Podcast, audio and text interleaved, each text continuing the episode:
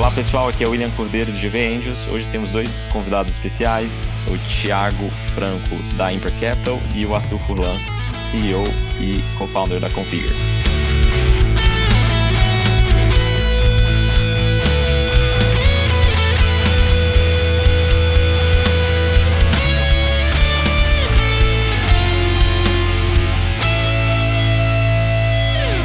Oi Arthur, tudo bem? É, a gente está muito feliz em ter você como convidado nesse nosso podcast.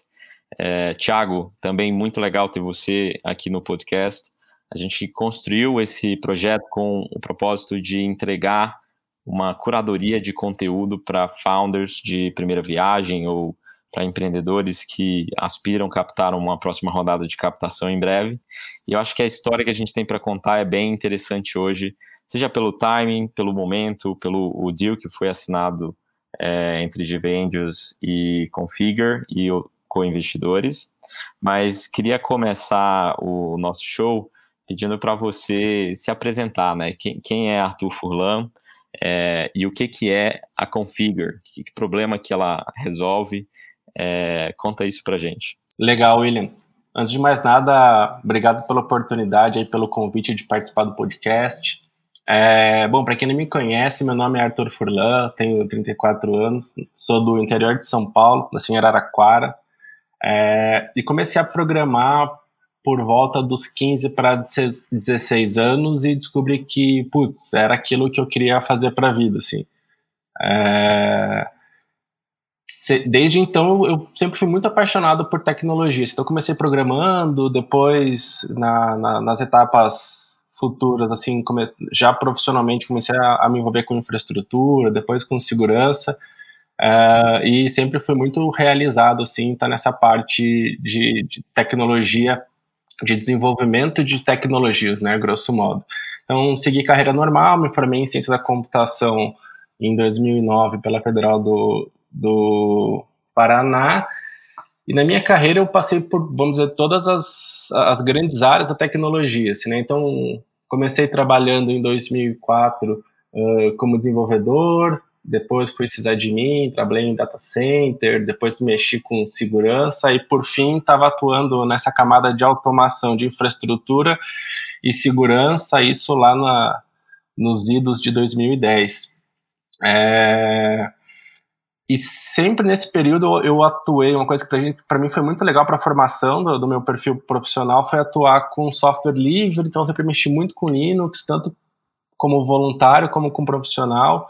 Então fiz parte da Conectiva, que foi a principal distribuição Linux do, do Brasil, então aprendi muito. E daí em 2010 eu decidi sair da área técnica, é, achei que tinha chegado no nível bacana, assim, e queria novos, novos ares, e fundei minha primeira startup, que operou por três anos, quando a gente decidiu encerrar a operação, né, aí voltei para o mercado em 2013, e no final de 2013 acabei, junto com o Felipe, fundando a Configure, né, o Felipe é meu sócio e hoje é nosso COO, diretor de operações, e estamos desde então nessa caminhada. É, e a Configure, eu e o Felipe, a gente veio da área técnica, né? Os dois vieram da área de automação e infraestrutura. E a gente já sabia, né, por ser formado na área, que, pô, cloud é a melhor forma de, de colocar suas aplicações disponíveis na internet. Só que até aquele momento, em 2013, né, a tecnologia cloud não era acessível para as micro e pequenas empresas e ainda hoje ela não é. é então, essas empresas sofrem com baixa performance, baixa estabilidade, tem problema com o site caindo, e-commerce que para de, de, funcionar e de vender, uh, e-mail que não chega no destinatário. Então a gente pensou lá no passado em ver como a gente conseguia democratizar o acesso do cloud para essas empresas, criando uma plataforma simples e fácil, focada para as necessidades desse tipo de, de operação.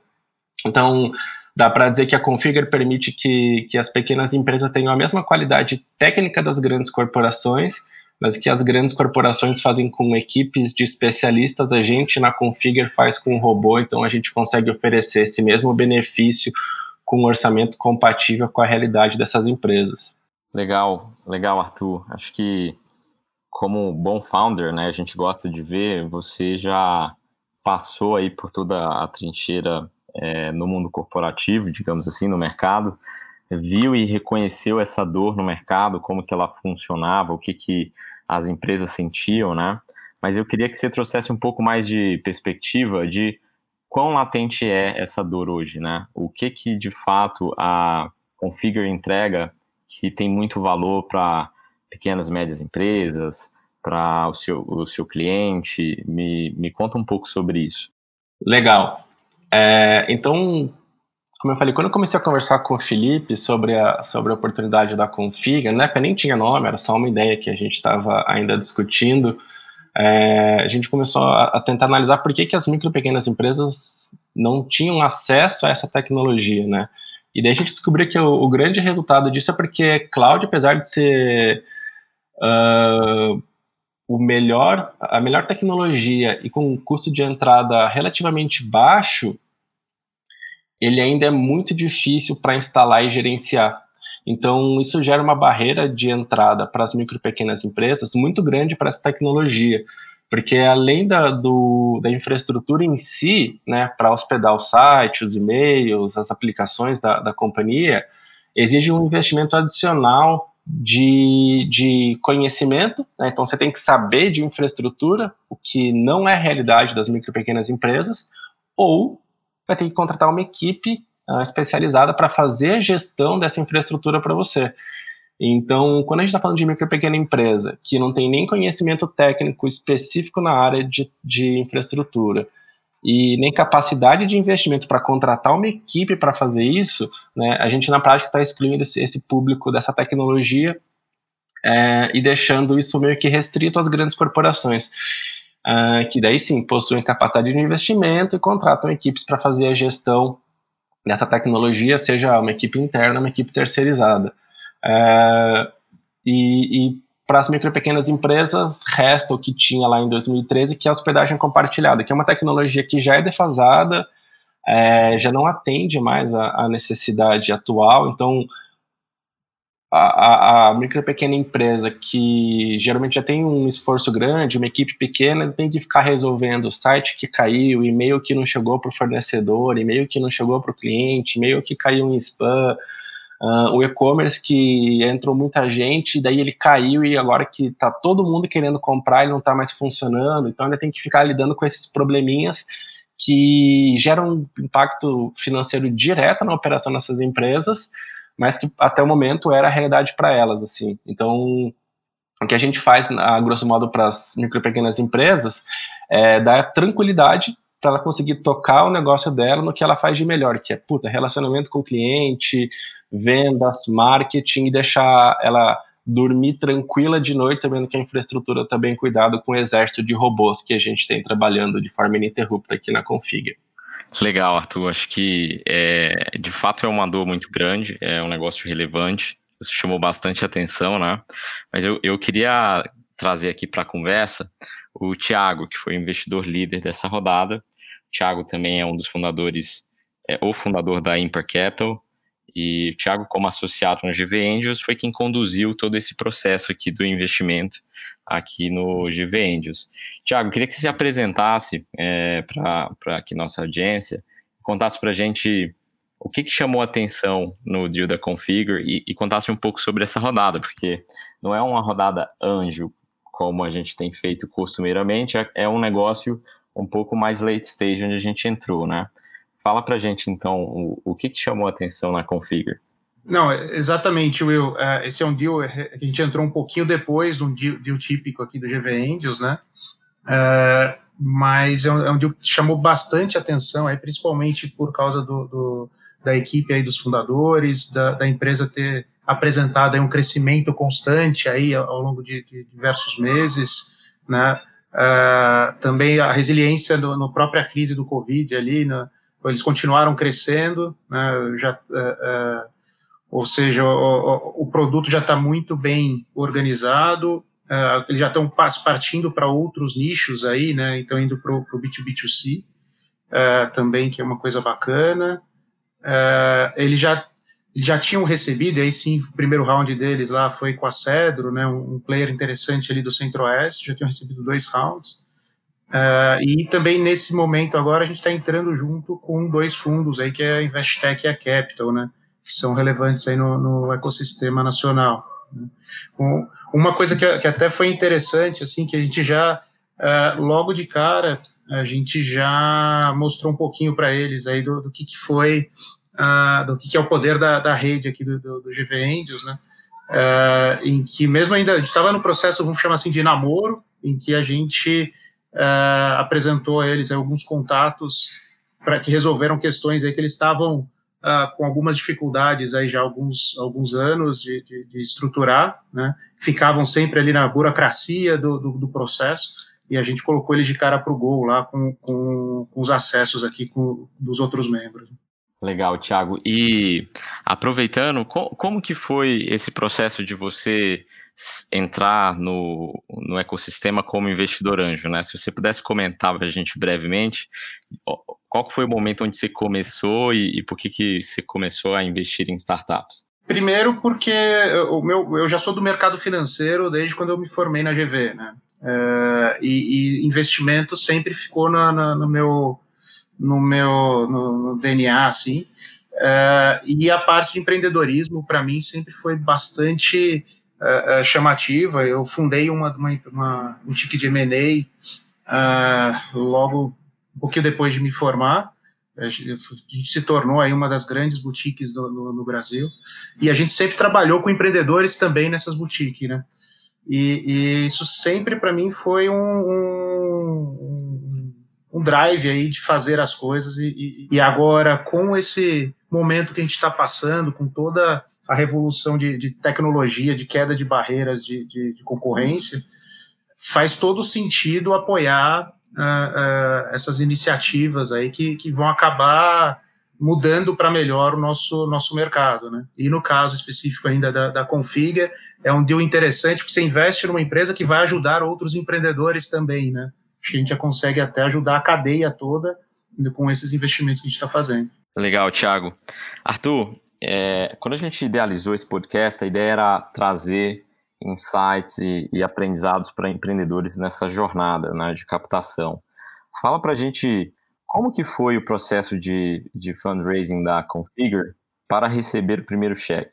Como que vocês estavam, o que, foi o momento, se você puder compartilhar para a gente um pouco dessas interpretações, até porque ah, vocês ficam no ecossistema de Brasília, né? a empresa está sediada em Brasília. Então, é, com, como que é o mercado lá? Como que vocês conseguiram desenhar isso? Legal, William. É, quando a gente começou a Configure, bom, acho que vale a pena comentar que eu já tive uma startup anterior, ela também já tinha levantado investimento, então a gente já veio assim com para Configure com algum conhecimento de o que, que funciona melhor, o que, que não funciona tão bem assim. É, e uma das coisas que a gente definiu lá no começo eu e o Felipe, é, né, cara, vamos tentar crescer com base em cliente, né? Como se a gente fosse uma empresa tradicional, apesar da gente ser uma startup. E por que, que a gente decidiu isso lá no passado? Porque a gente falou, cara, a gente está começando um, um business né, que, que não tem ninguém fazendo ainda no Brasil. Né? Então ninguém no Brasil vendia cloud de forma fácil em 2013. Então o próprio mercado de de cloud fácil, né, simplificado, foi baseado em cima da configuração. Todo, todos os outros players que vieram depois olharam muito para a gente. Então lá no começo a gente também tinha alguma dúvida se isso ia funcionar ou não. É, então a gente acabou passando pelo Startup Brasil, que é um programa do governo, isso nos deu uma musculatura para a gente conseguir breakvar. É, então a gente acabou pegando nosso primeiro investimento com a Cedro em 2017, quando a gente já tinha algumas centenas de clientes. Né? Já tinha algumas centenas de clientes, já tinha uh, equipe estruturada, uh, já estava break-even, então já era uma empresa lucrativa, já estava emitindo nota, então assim, já, já, a gente já tinha um porte de empresa mais estabelecido quando a gente pegou nosso primeiro cheque. E, e, foi legal porque quanto mais tarde se acaba pegando o cheque, não, não no sentido de tempo, né, mas de maturidade do negócio, melhor se acaba utilizando esse dinheiro. Então, a gente pegou esse primeiro cheque em 2017, no momento super bom uh, ah, para a companhia que fez a gente chegar até aqui, não só pelo dinheiro, porque isso é uma outra coisa que a gente também olha muito, assim, então, como o Thiago comentou ali, né, é, a GV já ajudou a gente a resolver algumas questões uh, de acesso a, a, a, pessoas e mercado que a gente tinha na Configure desde sempre. É, então, a gente sempre olha muito, pô, o que, que esse investidor traz uh, para a companhia além do dinheiro, né, então, lá no passado, 2007, a gente achou na Cedro que é um fundo, uh, naquela época ainda era novo, aqui, no, aqui em Brasília, uh, que é um ecossistema que é muito menor e menos estruturado que os grandes ecossistemas de startups do Brasil. Né? Então, a gente está falando de São Paulo, Florianópolis, Rio de Janeiro, uh, Minas Gerais, aqui é muito menor. mas estava em formação, era o primeiro fundo, vamos dizer, grande, de grande porte aqui, e foi uma decisão super acertada, porque a gente conseguiu unir o cheque do, do fundo com o know-how de duas pessoas que eram totalmente insiders do nosso mercado. Então, uh, era o fundo era composto pelo Bruno e pelo Alessandro. O Bruno vem do, do setor de telecomunicações e o Alessandro do setor de agências. Então, é, teve um fit muito bacana, assim. Então, para gente, uma coisa que casou muito bem. Dinheiro, know-how e, e momento da companhia. E um pouco sobre essa, essa questão, né? O, como que você, de fato, abrindo um pouco de detalhes, levou essa negociação? Foi um processo rápido? Você chegou a, a conversar com outros fundos? Você primeiro pensou em anjos? É, como que você desenhou essa rodada naquele momento? Legal essa pergunta, cara. A gente lá no passado, a gente antes de pegar esse cheque com a Cedro, então 2015, 2016, a gente chegou a cogitar pegar cheque com, com alguns fundos. A gente tentou pular um pouquinho a fase de anjo, porque a gente já tinha tido o Startup Brasil, que era um programa do governo, que nos deu alguma capacidade financeira para conseguir passar essa etapa né, de, de anjos. Mas a gente buscou alguns fundos que a gente entendia naquela época que eram bem, bem alinhados com a nossa proposta de empresa. É, então, estava olhando para o cheque, obviamente, mas muito porque eles podiam aportar de, de relacionamento, de know-how e de outras, outras coisas mais intangíveis, né, a grosso modo, dentro da companhia. E, e a gente chegou a avançar bastante com, com um desses fundos uh, e o deal acabou não saindo, assim, bem, bem, bem no, nos finalmente, assim, né, na, ainda na parte de negociação, mas acabou não, não evoluindo. E daí a gente decidiu, eu e o Felipe assim, cara, vamos então tentar, já que a gente não conseguiu o fundo que a gente queria, vamos tentar crescer organicamente e evoluir para conseguir pegar uma próxima rodada maior e, e aí num próximo estágio. Então a gente chegou a olhar para fundos é, mais, de forma mais estratégica e aí quando a gente, quando os fundos que a gente queria acabou não evoluindo da forma como a gente caminha, a gente falou, cara, vamos seguir o nosso caminho porque a gente já estava a gente tem uma, uma, um histórico de crescimento constante, assim, né? Então a Configure cresce desde o primeiro mês e um crescimento perene, assim, mês a mês a gente está crescendo. Então a gente falou, cara, vamos seguir o nosso caminho e, e lá na frente a gente vê. E quando chegou no, aí em 2017, a gente foi abordado por dois fundos. A gente nem estava com captação aberta nessa época. E a gente foi abordado por dois fundos, acabou avaliando o que, que era melhor uh, dentre as duas oportunidades. A gente sempre olha muito porque não é só dinheiro, então a gente acabou entendendo que naquela época, naquele momento da, da, da nossa companhia, a Cedra acabava sendo uma opção mais interessante e seguimos com eles, assim. É, mas ali, eu diria que foi muito mais os fundos chegando até a gente do que a gente abrindo uma captação efetivamente em 2017. Ou seja, o melhor momento para captar é quando você não precisa de dinheiro, né? Que você Exatamente de um lado você gera um, um, FOMO né, no investidor, um fear of missing out, não, não quero, beleza, por enquanto a gente não precisa. Então é, vai, é, o, o, investidor fica no, pô, o cara tá indo bem, esse negócio vai bem, a gente precisa estar tá perto. É, e de outro você preserva equity, né, não, não tá diluindo a empresa tão, tão cedo. E, e aí, Arthur, você passou por algumas rodadas, né? O, o que que o que, que, foram assim aprendizados de cada estágio até o, o, último round? Se você puder abrir detalhes de quanto que, que a gente captou e quem que foram os investidores. Uh, legal. É, nesse último round, de novo, a gente estava breakivado. É, então, isso que você falou, eu acho que é perfeito, assim, né? E a gente tem, tem, tende a manter isso como um mantra na configure, assim, né? De, de sempre buscar breakivar a companhia, não breakivar para depender menos do investidor, mas um break-even para a gente é uma, é uma devolutiva, né? Você teve alguém que aportou dinheiro, o que eu posso fazer de melhor para esse cara é crescer e pagar minhas próprias contas daqui a X meses, e aí a gente vai captar o próximo cheque. E então a gente estava breakivado agora quando captou de novo e com esses fundos que o Thiago comentou, então Investec que liderou a rodada, a Capital, a Gara Ventures, aqui do DF também, e a GV Angels. E, e acho que cada, acho que esse é um ponto legal assim, né? Investimento para gente na Configure, assim, né? E nem é uma coisa muito nossa, acho que é um, um conceito do mercado mesmo ele está muito mais associado com o grau de maturidade da companhia do que efetivamente com a necessidade de dinheiro, né? Então, a cada investimento que a gente recebe, a gente dá um salto de maturidade mesmo.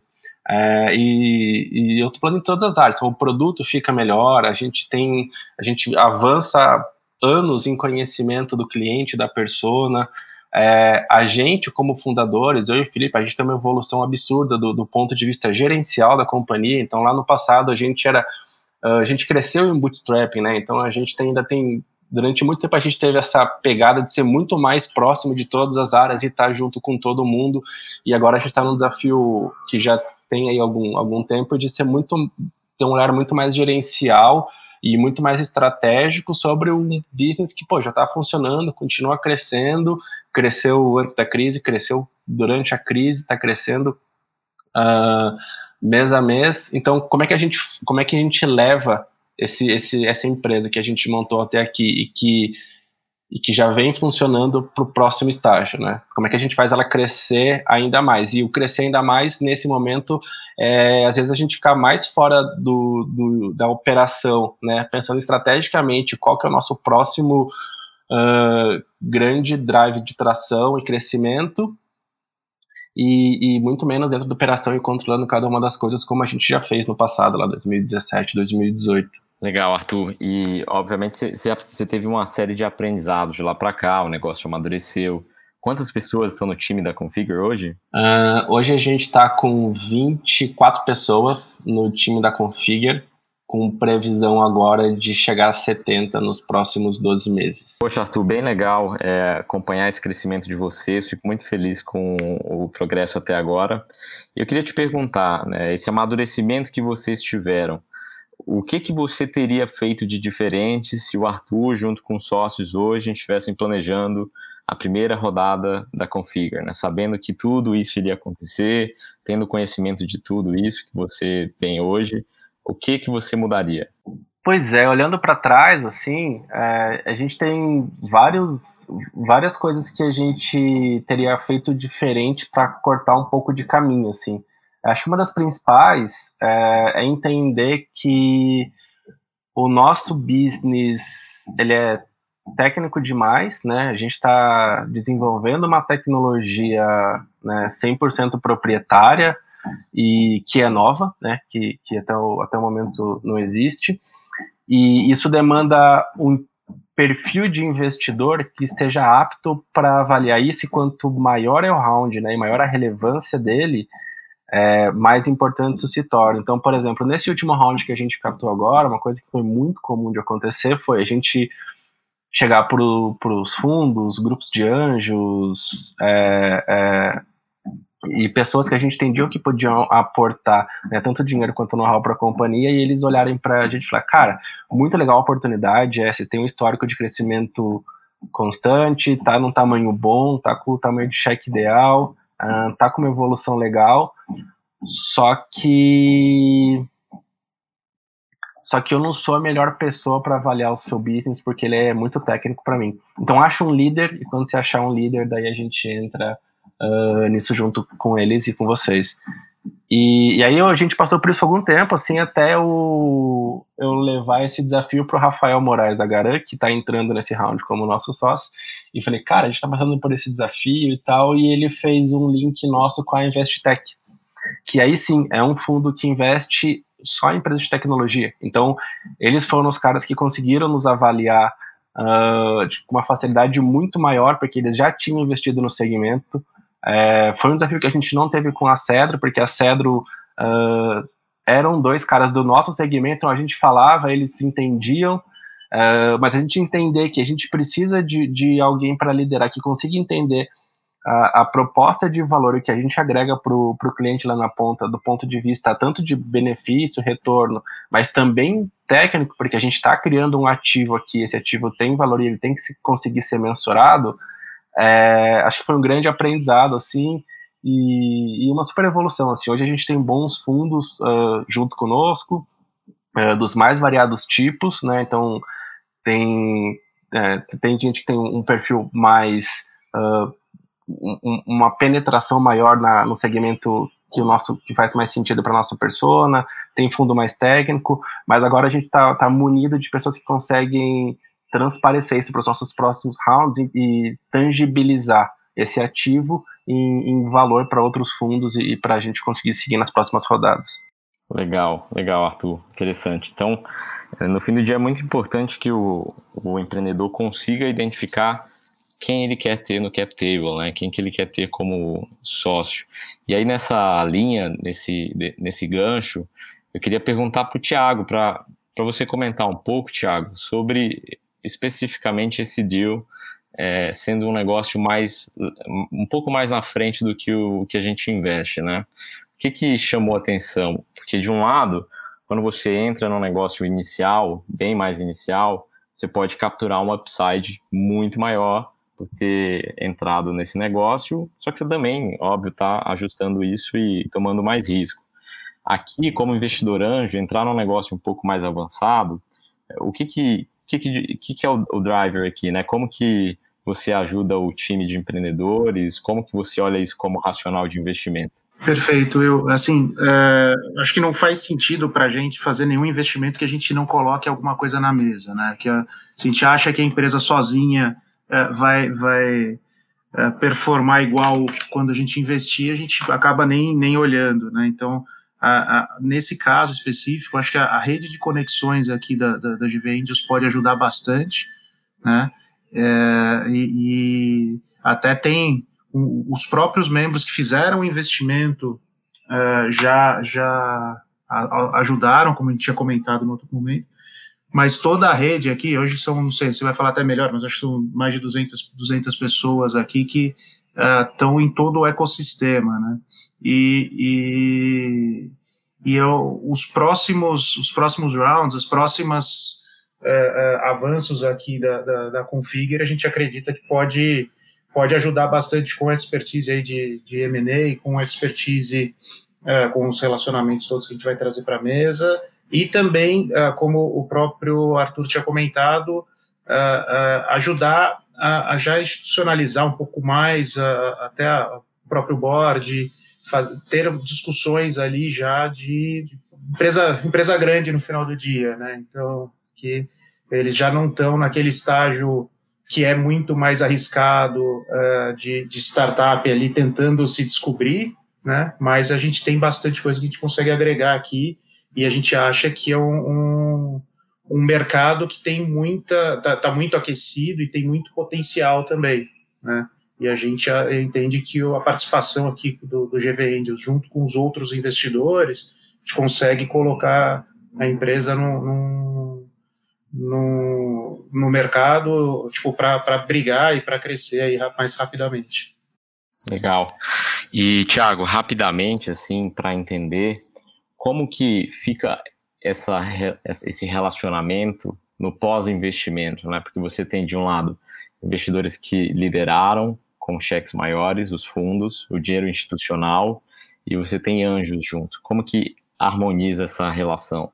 É, dado o, o, o tamanho que, do, do, do cheques aí, o, a institucionalização, vamos chamar assim, dos próprios uh, fundos, eles, eles têm uma, uma uma estrutura um pouco mais é, é, pesada ali de, de, compliance e tudo mais, eles acabam sendo um pouco mais rigorosos na, na, na, exigência ali de alguns poderes, né? Mas a gente também faz parte ali do board da, da, da Configure sem uh, sem muita amarra, né? A gente ali está mais como alguém para entender, acompanhar e ajudar no que a gente puder, né? Obviamente, os fundos acabam precisando de, de, de, ter alguns direitos a mais ali, principalmente quando a gente fala de direitos políticos, né? Arthur, é, eu queria te perguntar agora no nosso ping-pong, que fontes de informação, que canais você usa hoje para se manter informado como, como empreendedor? Então, eu costumo ler bastante informações, acompanhar bastante material, tanto, tanto do nosso ecossistema aqui nacional quanto internacional.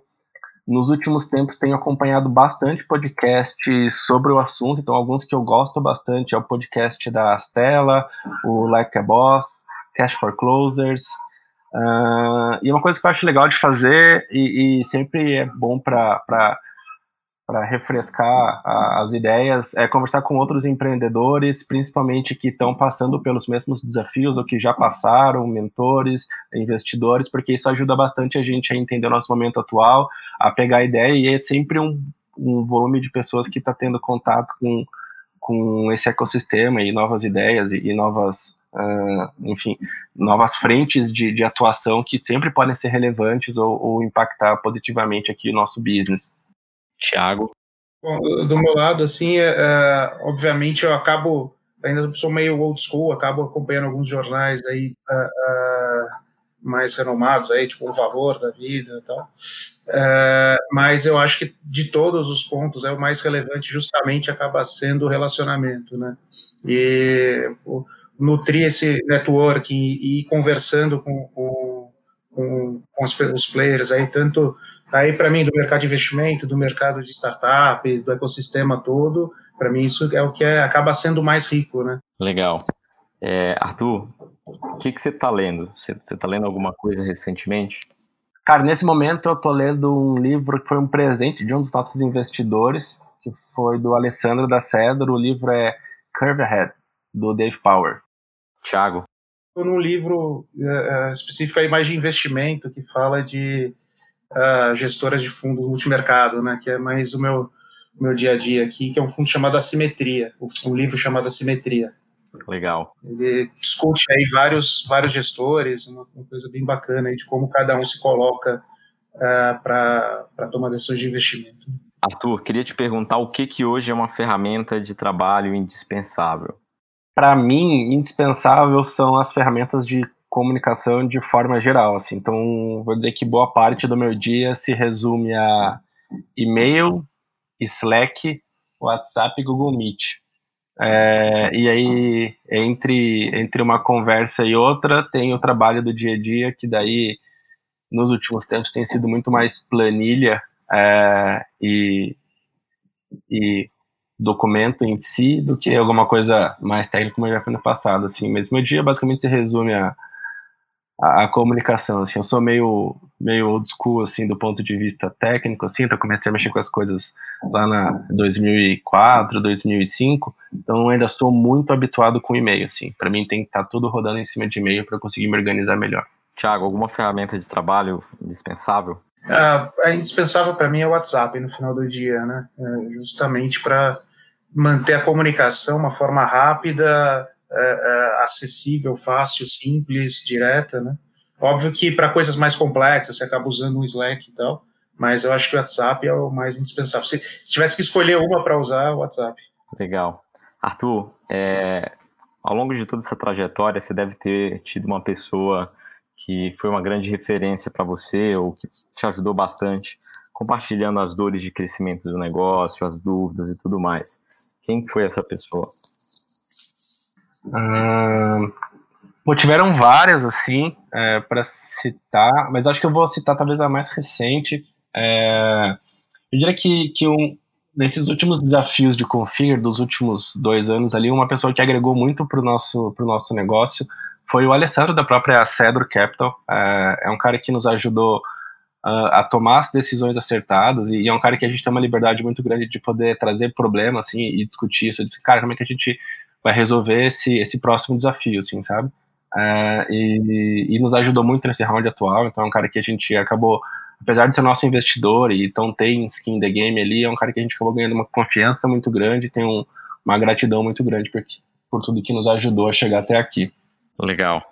E, Arthur, algum ritual de trabalho que você não abre mão hoje? Então, sobre rituais, é, tem dois que para mim são, são bem importantes, assim. É, o primeiro deles é o e-mail. Então, como falei, assim, eu sou, eu sou muito habituado a trabalhar baseado em e-mail. Uh, desde quando eu era técnico até agora que eu estou numa área muito mais de, de gestão gerencial. Então, eu começo o dia lendo e-mail e uma outra coisa que não é tão do dia a dia de trabalho, mas eu acabei aprendendo que é muito importante é, é correr, assim, é uma coisa que me desestressa muito.